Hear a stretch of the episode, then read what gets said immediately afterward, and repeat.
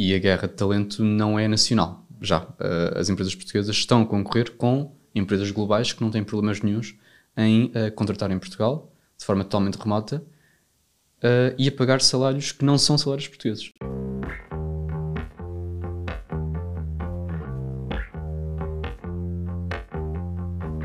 Bem-vindos ao Draft Lab, um podcast focado em ajudar gestores e líderes de empresas a ultrapassar as típicas dores de crescimento contando com a experiência de especialistas de áreas como recrutamento, cultura da empresa, cibersegurança, retenção de talento, liderança, inovação e muitos mais. O meu nome é Bruno Pinto e sou cofundadora da Draft Media Agency, uma agência especializada na criação de conteúdos para o digital. Acabámos de ouvir o Miguel Vieira da Silva, Talent Manager da Superside, uma empresa 100% remota.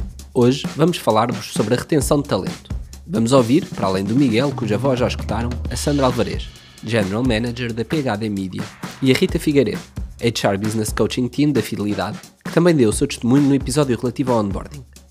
O objetivo deste episódio é, claro, perceber como podemos vencer a guerra de talentos. Porque é que a retenção de talentos é importante? Ouçamos a Sandra o nosso objetivo, ou nós não pensamos, tipo, eu vou fazer crescer a equipa, nós pensamos, eu tenho que fazer crescer o negócio, é? e ao fazer crescer o negócio, a equipa tem que crescer com o negócio, e o nosso, o nosso mindset é sempre muito mais esse. É importante conseguir fazer um recrutamento certo, e quando eu digo certo, é, é, certo para a pessoa e certo para a empresa, não é só numa da, das perspectivas, porque senão não vai funcionar, tem que funcionar se for bom para os dois lados, não é?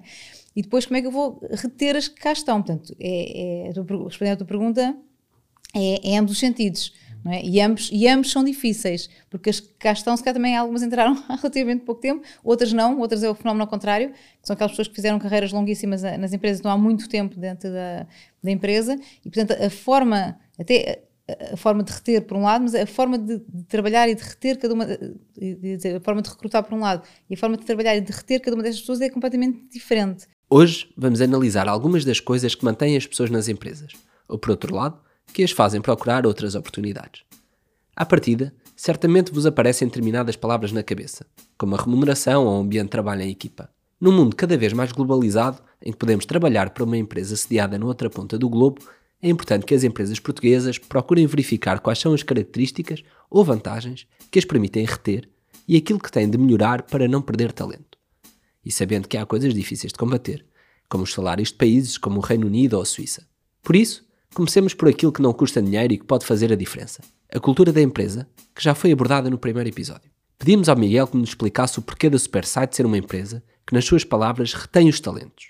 Nós não tratamos de forma igual aquilo que é diferente. Uh, aquilo que nós procuramos é ter alguém comum uh, que consiga uh, criar laços entre tanta coisa que é diferente. E no que toca a como gerimos toda esta diversidade e toda esta diferença, passa pela nossa cultura a nossa cultura não é. não depende de um país, uh, baseia-se uh, num conjunto de valores e, e princípios uh, que nós temos enquanto organização e que esperamos vê-los em todas as pessoas que, estão, que estão cá dentro. isso é algo que, é uma comunicação que nós fazemos no primeiro dia. É assim que nós trabalhamos, são estes os princípios, Uh, isto é o que nós esperamos de vocês. Uh, é assim que, que, estamos estruturados internamente. Temos estas equipas, temos estes departamentos. Uh, queremos também a oportunidade das pessoas de interagirem diretamente com o nosso CEO, com todos os líderes dos departamentos, também para criar essa, essa proximidade. Um, e, acima de tudo, criamos um, um espaço seguro para que as pessoas se sintam confortáveis para expressarem aquilo que, que querem expressar, partilhar a sua visão, contribuir uh, e não ter aqui qualquer tipo de, de, de receio de serem julgadas uh, ou de serem uh, punidas ou castigadas de alguma forma. E acreditamos que é precisamente nesse confronto de ideias e confronto de, de opiniões que conseguimos extrair a melhor solução possível. Uma das coisas que tanto o Miguel como a Sandra referiram ao longo das nossas conversas foi que as suas empresas se preocupam com os colaboradores e procuram acompanhá-los não só a título profissional, como também pessoal. Isto certamente ajudará na retenção, e previne uma questão que abordámos no episódio do recrutamento: sermos apanhados desprevenidos por um colaborador que anuncia repentinamente a sua saída. Pedimos a ambos que nos dissessem como é que na PHD Media e na Superside, respectivamente, tentam fazer este check-up aos colaboradores. Tenho ferramentas que me permitem eh, questionar as pessoas sobre a sua felicidade, se gostam do que fazem, portanto, todo esse, todo esse um conjunto de questões que me permitem perceber.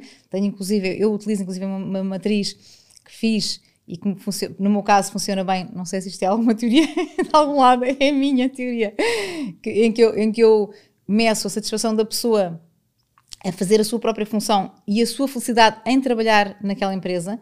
Portanto, não, não tem a ver com a função. A pessoa até pode não gostar da função que está a fazer ou sentir que está na altura de evoluir ou, ou que não gosta de alguma parte da função. Isso é uma coisa. Outra coisa, e tem muito mais a ver com a cultura da empresa, é se gosta de trabalhar naquela empresa. Se para ela acorda de manhã e lhe apetece trabalhar para aquela empresa. E, portanto, e, e eu, ou seja, utilizo essas ferramentas, mas por outro lado, eu acho que a forma de nós percebermos mesmo isso é tanto com as pessoas nós na, na, na, People Care Team, no fundo, temos a forma como estamos organizados é um, todas as pessoas na Supersat têm um People Care Specialist dedicado. Um, portanto, é uma pessoa a quem podem recorrer a qualquer altura para qualquer tema. Uh, e temos também touchpoints uh, recorrentes uh, com todas as pessoas. Aqui a ambição é literalmente falarmos com todas as pessoas pelo menos uma vez por trimestre, que é ambicioso mas que acaba por ser uh, bastante recompensador do ponto de vista de People Analytics, People Intelligence e a nossa capacidade de identificar não só, lá está a perceber o que é que está a correr bem, mas também identificar o que é que está a correr mal, antes que isso se torne um problema. Portanto, estamos muito, muito, muito orientados para isso. Um, e além daquilo que, que, que, eu habitualmente designo como um, atividade core de, de People Care, temos também eh, um conjunto de áreas onde cada elemento da equipa está especializado. Temos pessoas dedicadas a, a comunidade e cultura, pessoas dedicadas a workplace wellness, portanto, bem-estar, entra também aí o tema da saúde, da saúde mental, e temos também pessoas dedicadas a diversidade, equidade e inclusão. Portanto, estes são, no fundo, os três temas que, que, que nós identificamos como sendo críticos para as pessoas uh, obviamente, além da remuneração, o que é que faz as pessoas ficarem? Uh, e esta foi a resposta que nós encontramos uh, e estamos a apostar muito nestas três áreas. Isto são, é bom, faz alguma diferença, mas são pensos rápidos, não resolve problemas. Não resolve problemas.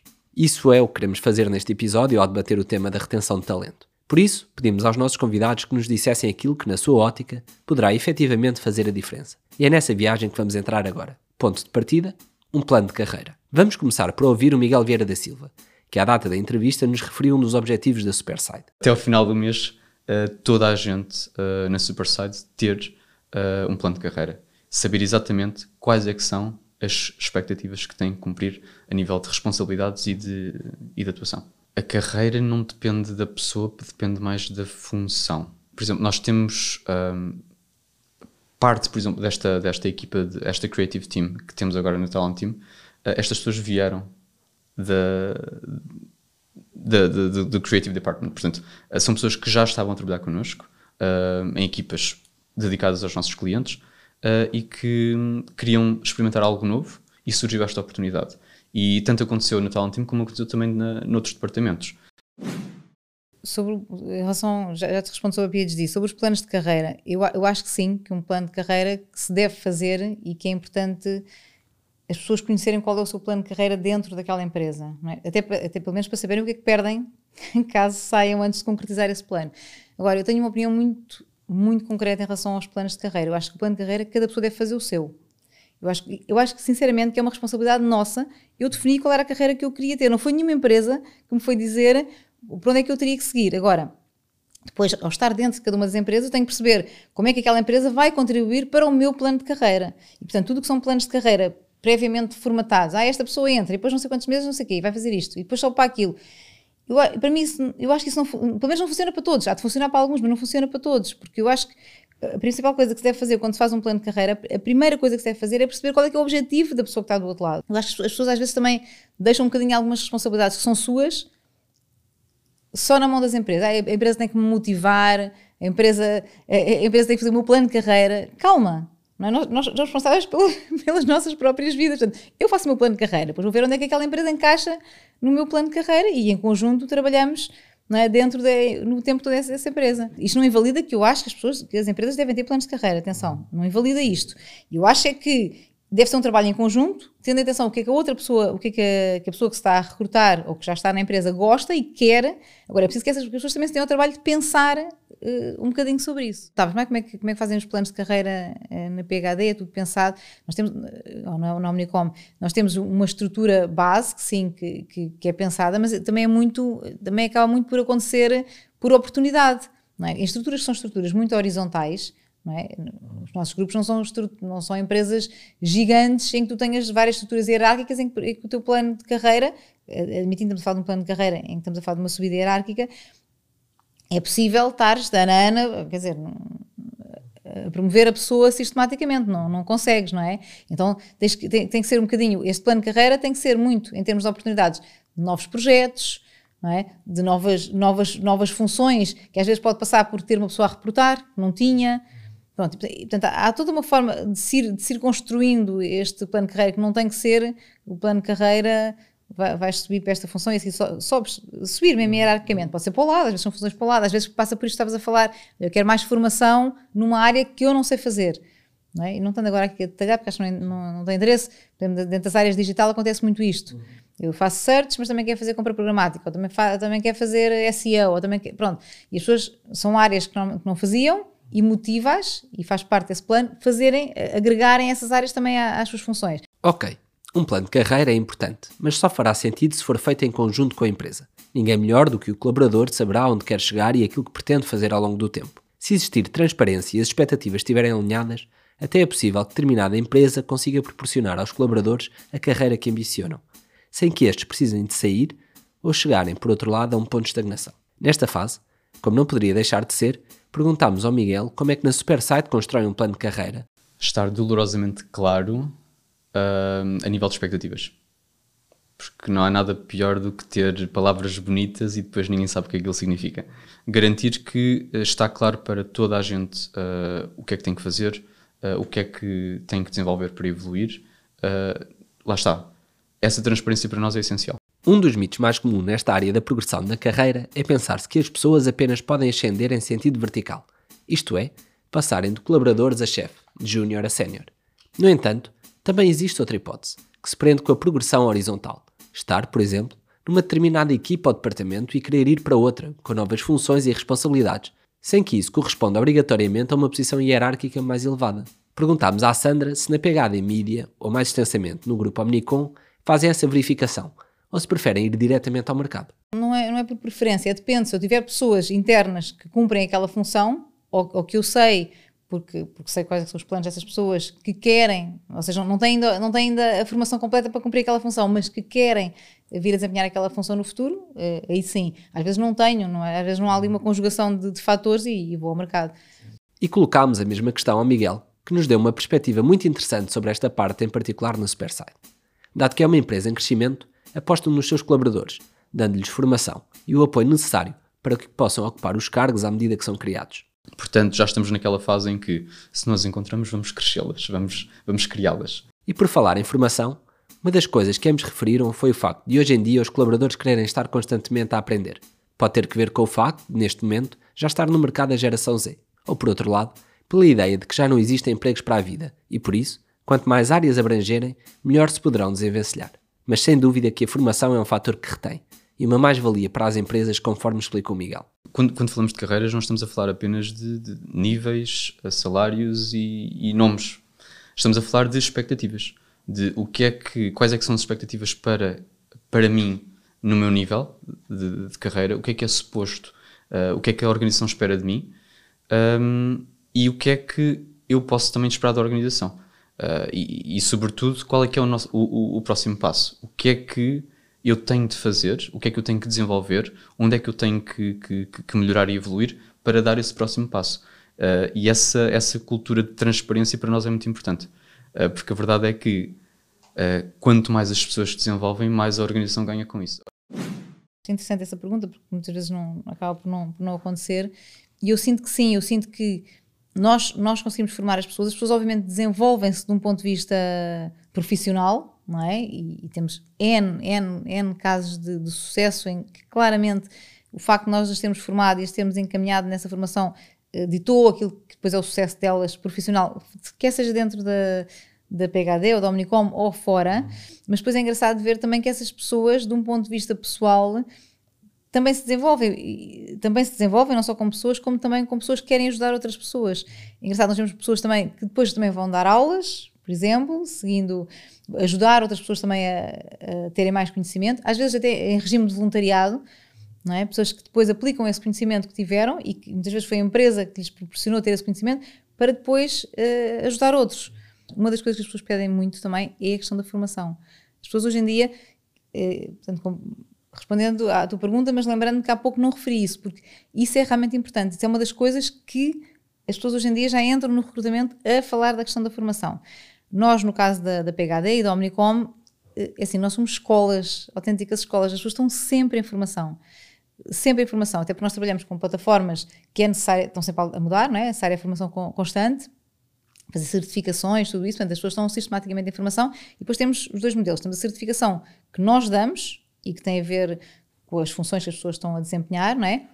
Depois temos, e sim relacionado com os planos de carreira, pessoas que nós percebemos podem se desenvolver mais para uma determinada área ou que essas pessoas querem se desenvolver mais para essa área, e então, então nesse caso temos as duas hipóteses. Ou se fizer sentido dentro daquilo que é a relação entre a empresa e a pessoa, financiar essa formação, financia-se essa formação, ou então, pelo menos, existe a, a, a, hipótese de dar tempo para que as pessoas façam essa formação, porque muitas vezes a formação às vezes não é só o pagar, não é? É pagar, mas é também dar disponibilidade de tempo para que as pessoas o façam. E nem sempre são em horários pós-laboral, às vezes já há formações que são em horários laborais, não é?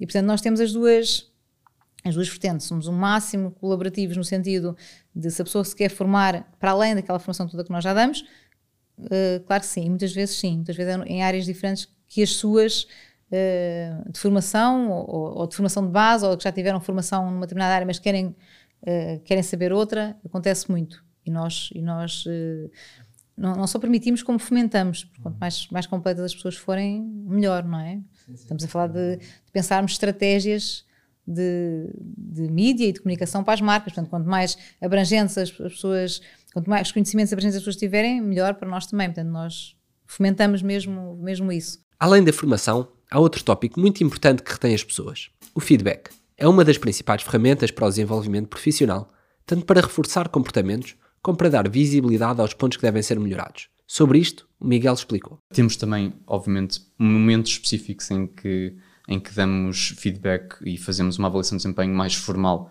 uh, e mais uh, detalhada e mais profunda, uh, mas de uma forma transversal. Queremos ter esses touch points de forma permanente e recorrentemente. Os nossos convidados referiram algumas palavras-chave: flexibilidade, experiência internacional, salário competitivo e benefícios. Vamos ver cada um deles. Sobre a flexibilidade, a Sandra referiu o seguinte: Eu acho que as pessoas hoje em dia querem coisas diferentes, efetivamente, e claramente modelos híbridos de ou até remotos, 100% remotos, depende das pessoas, é, são coisas que as pessoas hoje em dia querem que as empresas têm que respeitar, porque senão é muito simples, as vão-se embora e, e, e, ponto final. Portanto, eu noto que cada vez querem mais eh, modelos híbridos ou remotos, totalmente remotos, querem flexibilidade essencialmente. Querem, eu acho que as pessoas querem ter tempo para si próprias não é? Não sentirem, e, e, quando eu digo, por exemplo, pode ser um modelo híbrido e depois não ter flexibilidade, não é? Pode ser um modelo híbrido, trabalho, é o remoto, trabalhas de casa, mas tens de estar naquele horário fixo das 9 às 6, ou o horário que seja, e não tens flexibilidade. Eu acho que as pessoas procuram não só híbrido, como flexível. Sobre este tema do trabalho remoto e híbrido, aconselhamos-vos a ouvirem o episódio que lhe dedicamos. Passando à experiência internacional, falemos de secondments, isto é, da oportunidade de trabalhar temporariamente numa equipa diferente dentro da mesma organização ou, em alguns casos, para uma organização completamente diferente, com a qual a empresa tenha uma parceria, por exemplo. Já não sendo novo, mas que eu noto também que, estão, que muitas pessoas eh, valorizam, é a carreira internacional, não é? A hipótese da empresa dar, no nosso caso nós damos, na Omnicom, não é? Porque somos uma, uma empresa mundial, a hipótese de, caso a pessoa queira ir trabalhar para a Omnicom, para a PHD, para a OMD, para, para que a agência esteja, noutra parte do mundo. Posto isto, passemos à remuneração e aos benefícios. Na voz do Talent Manager da Superside, que nos deu uma perspectiva interessante. Na sua empresa, ao contrário daquilo que outras advogam, não existem benefícios. Isso poderá estar, ou não, relacionado com os salários que pagam. Aquilo que vendemos, o nosso principal selling point é uh, crescimento de carreira, mas também remuneração. Uh, e, e, de facto temos também o privilégio de podermos oferecer uma remuneração uh, que é competitiva em praticamente todos os países do mundo. Naturalmente, um, há alguns onde não somos competitivos e temos consciência disso, uh, mas na maioria temos de facto essa capacidade de chegar ali. Esta é uma pessoa fantástica, uh, olhamos para a nossa política, olha, estamos a pagar duas ou três vezes mais do que aquilo que esta pessoa vai uh, estar a receber atualmente. Feito. mas temos de facto essa abordagem. Benefícios. somos bastante pragmáticos quando dizemos que Uh, até agora não encontramos evidência suficiente para uh, que sugere que as pessoas saem das empresas por causa dos benefícios. E, portanto, nós não temos benefícios. Ok. E se não conseguirmos reter? É assim tão incomum e negativo ter um grande turnover? Isso dirá mais de quem sai ou da minha empresa? Pedimos à Sandra que nos desse a sua opinião. Eu acho que as empresas se esforçam bastante, apesar, como, como eu há pouco dizia, eu acho que o plano de carreira deve estar na mão de cada um de nós e o plano de motivação também quer uma coisa, quer outra, acho que, ou seja, que é, os principais donos desse, dessas duas áreas somos nós próprios, mas claro que sim, acho que as empresas o devem fazer e eu acho que as empresas, sinceramente, se esforçam bastante, bastante para o fazer, mas às vezes temos que assumir que é assim e ponto final. Então, trabalhar de outra maneira, pensar como é que eu vou fazer, sabendo que vou ter este nível de rotação uhum. e que por muito que eu me esforce e, e que alguns eu, eu vá conseguir reter, há outros não vou conseguir. Se calhar, sempre programas como este que nós temos de trainees, em que nós, em que nós formamos as pessoas de uma ponta à outra, daquilo que, é, que, é, que são as funções dentro de uma agência de meios. Eu digo, eu acho uma sorte, sinceramente, qualquer pessoa que entra naquele programa de trainees sai ao fim de dois meses, teve formação nas áreas todas, praticamente todas. E depois é, é só, é só crescer, ou seja, desenvolver mais alguma das áreas em que se sente mais, mais confortável, que a empresa necessita também nesse momento. Sinceramente, portanto, às vezes é preciso assumir vamos ter a rotação.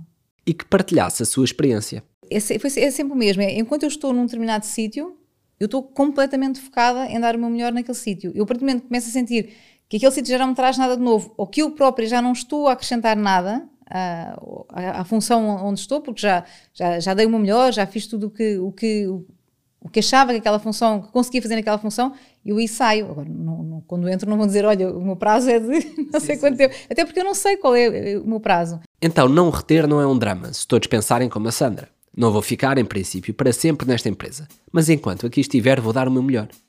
Querem mudar, que, que mudar várias vezes é normalíssimo. Aliás, até é estranho quando nos aparece um currículo de uma pessoa relativamente nova e está há muitos anos uh, sempre no mesmo sítio.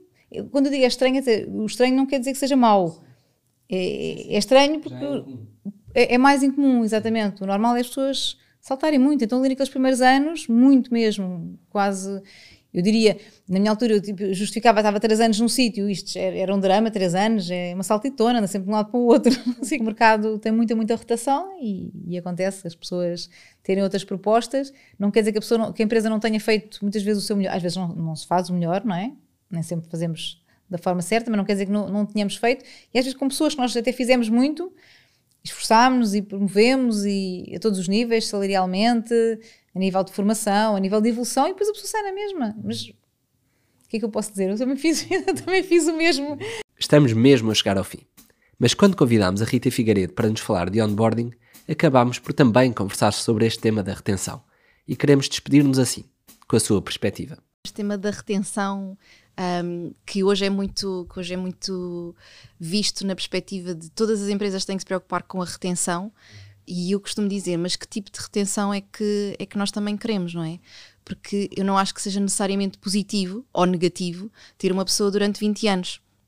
Se uma pessoa estiver durante 20 anos numa companhia completamente cristalizada, com um impacto que é reduzido e que não acrescenta valor, eu prefiro ter uma pessoa que esteja na companhia durante dois anos e que esteja retida durante esse período, mas com um nível de engagement que é uh, interessante durante esse período e que tem um impacto e que deixou a sua marca. E portanto, até este tema da retenção eu acho que deve ser questionado. E acho que pode ser um desafio interessante. E eu percebo que se fala na retenção, é óbvio que nós queremos que as pessoas tenham uma curva de aprendizagem e que têm que consolidar para acrescentar valor, mas até que ponto é que devemos ver a, retenção na perspectiva apenas temporal, não é? E portanto, em muitas ocasiões, uma retenção durante três anos pode ser incrível. Sim. Se durante aqueles três anos a pessoa teve um contributo que é significativo. E é isto. Talvez faça sentido pensar na retenção caso a caso e acreditar que as saídas e entradas vão levar a nossa empresa a bom porto. Dar o nosso melhor para que o talento fique. mas estarmos conscientes de que faz parte dos nossos colaboradores procurarem novas experiências e não queremos que as pessoas fiquem só por ficarem. Agradecemos ao Miguel Vieira da Silva, Talent Manager da Superside, à Sandra Alvarez, General Manager da PHD Media e à Rita Figueiredo, HR Business Coaching Team da Fidelidade. Até ao próximo Draft Lab, onde vamos falar sobre liderança.